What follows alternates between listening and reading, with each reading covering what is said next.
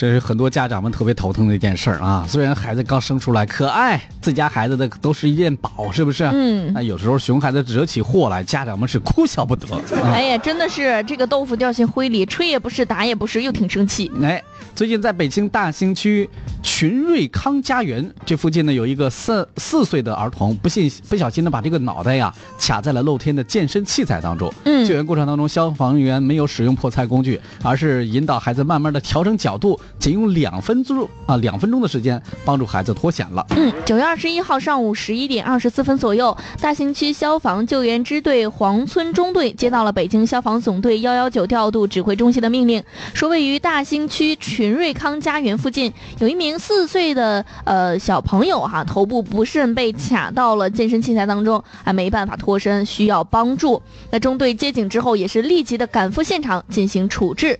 那当消防员赶到现场之后，经过询问啊，知道因为这个小朋友啊，因为玩具掉到了健身器材的下边儿，嗯小朋友在捡玩具的时候嗯，不小心脑袋被卡住了，哎呀，多可怜！这这我的玩具，嗯这这对于玩具，嗯，这也是真爱呀。嗯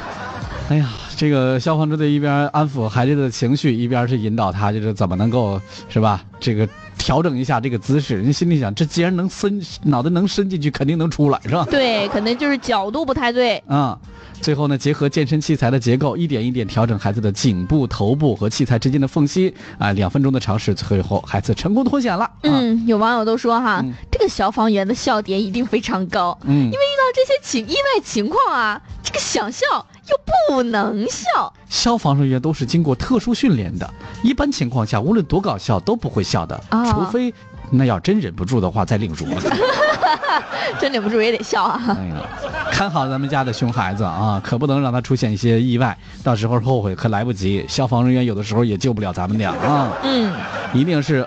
把这些危险的因素啊，直接就刨除这个这个，把它排除在我们的生活之好外哎像，要刨除了是吧？啊刨除它。